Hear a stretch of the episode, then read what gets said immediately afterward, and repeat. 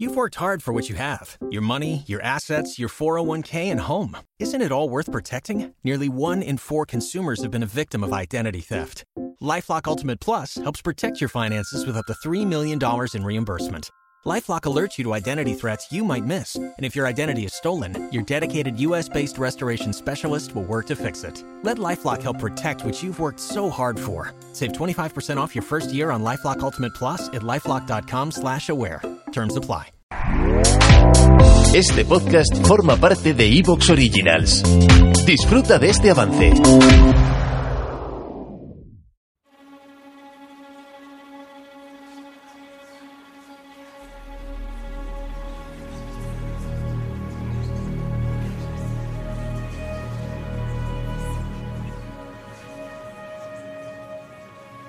Tu alma sobre la tumba de piedra gris a solas yacerá con sombríos pensamientos.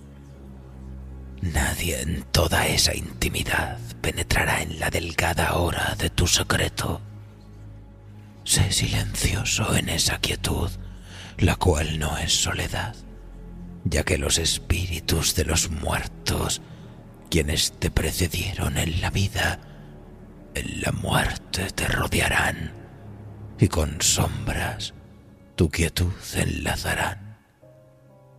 La noche tan clara se oscurecerá y las estrellas nos arrebatarán su brillo desde sus altos tronos en el cielo.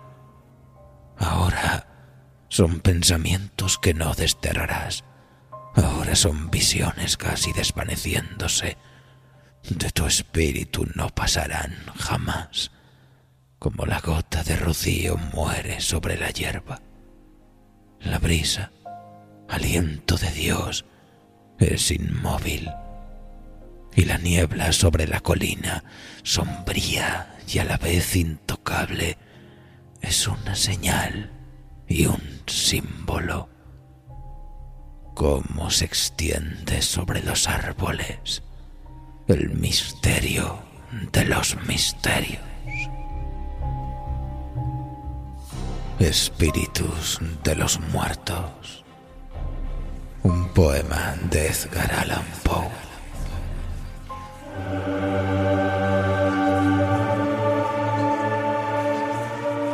Gente de muerte. Una introducción al ensayo de la maestra Israel Espino.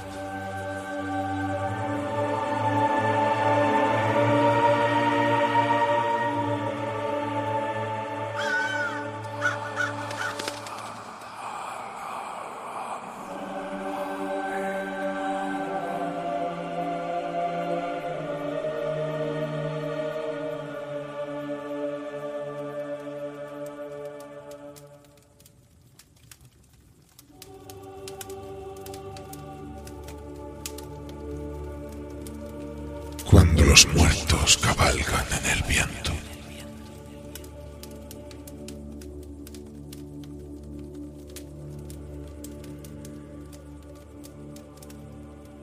Quiero que me acompañes en un viaje oscuro hacia la noche antigua. Una noche en la que las únicas luces son las de la luna, las estrellas y el fuego. Una noche de invierno en un siglo cualquiera, en una cabaña como esta, en la orilla de un bosque sin nombre de la vieja Europa. El sol de diciembre se oculta tras los montes cercanos y negros nubarrones se acercan por el este. La calma que precede a la tormenta se interrumpe por un leve murmullo que parece acercarse bajando de los cielos.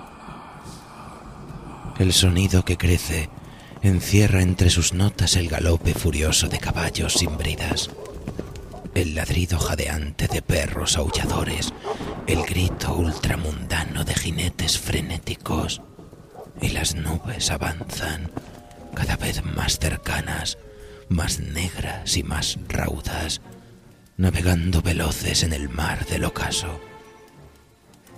Recordamos entonces los cuentos del abuelo y temblando de miedo, corremos a encerrarnos en la frágil cabaña, un endeble refugio ante la fuerza indómita que baja desde los cielos. Sabemos que son ellos, de los que tanto hablaron, los ancestros perdidos, los guerreros del cielo, la hueste de los muertos que vienen a por los vivos. Cazadores negros de almas condenadas, heraldos de la muerte, son los hijos del invierno. Y ya están aquí, aquí.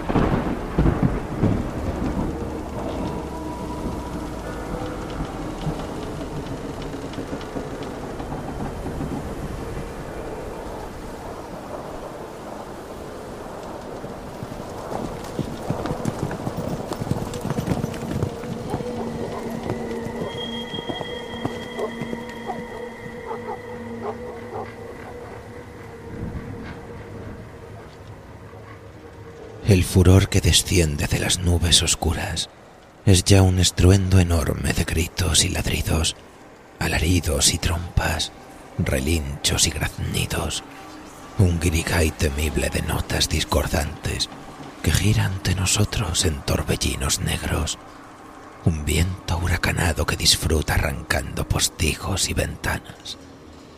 Y cuánto agradecemos ahora el haber escuchado los cuentos del abuelo, cuando hace ya mil años contaba sus historias a la luz de candiles y el fuego de los lares, cuando su voz, cascada, prevenía los peligros que ocultaban los bosques en las noches de invierno, cuando el viento silbaba y las hojas bailaban y creían escuchar entre los troncos secos palabras inconexas en extraños idiomas musitadas apenas por las gargantas muertas. Cuánto agradecemos tener buena memoria, recordar sus cuentos, porque ahora ya sabemos qué hacer para evitarlos, para impedir al menos que nos lleven con ellos.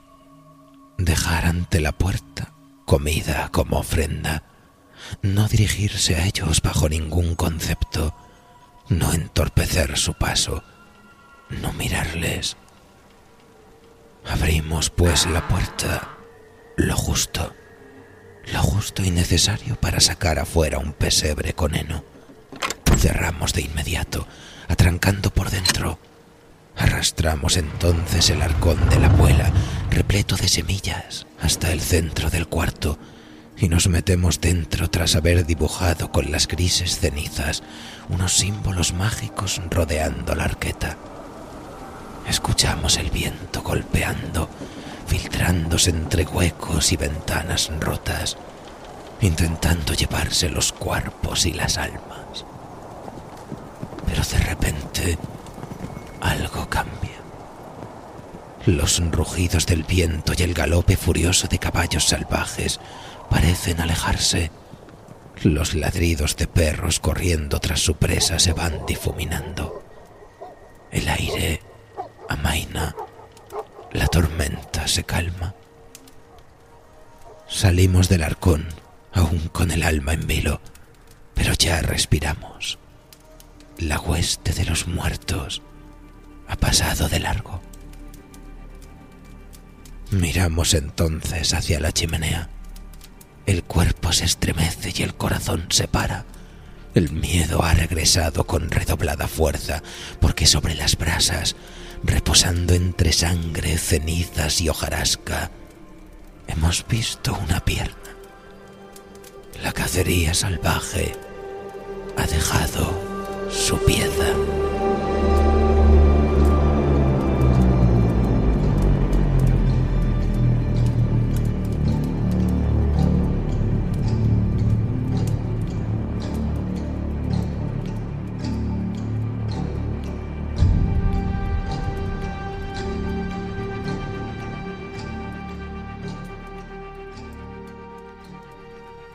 Y ahora que ya los conocemos, Quizás deberíamos intentar definir aquello que vamos a buscar por los caminos y senderos de la vieja Europa, porque, aunque reciben muchos nombres, he preferido denominar cortejos sobrenaturales a este conjunto de seres espectrales que, acompañados de caballos, perros o aves, recorren los cielos invernales en alas de la tormenta.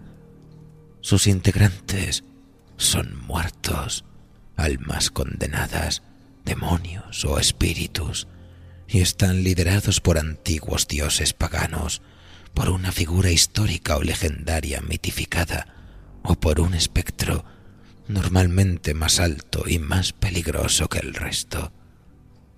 Estos seres sobrevuelan los cielos europeos desde hace siglos, desplazándose en otoño e invierno entre las nubes tormentosas con un ruido ensordecedor, como el causado por un ejército que se lanza a la batalla, por una cabalgata infernal o por una cacería salvaje, pero también pueden descender casi a ras de tierra, donde se convierten en pálidas procesiones silenciosas que atemorizan a los aldeanos.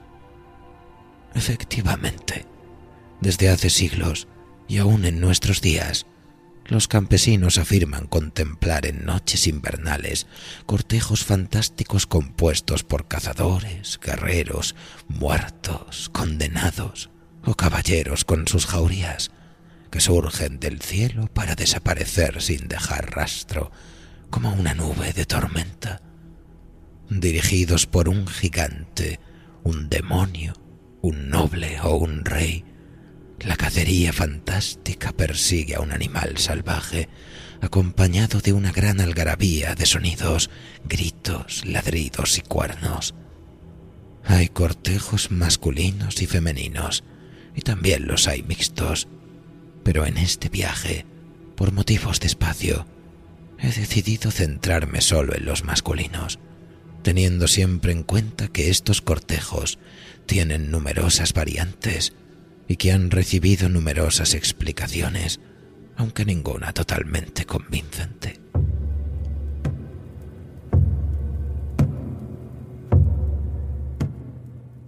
La explicación naturalista afirma que se trata ¿Te está gustando lo que escuchas? Este podcast forma parte de Evox Originals y puedes escucharlo completo y gratis desde la aplicación de Evox. Instálala desde tu store y suscríbete a él para no perderte ningún episodio.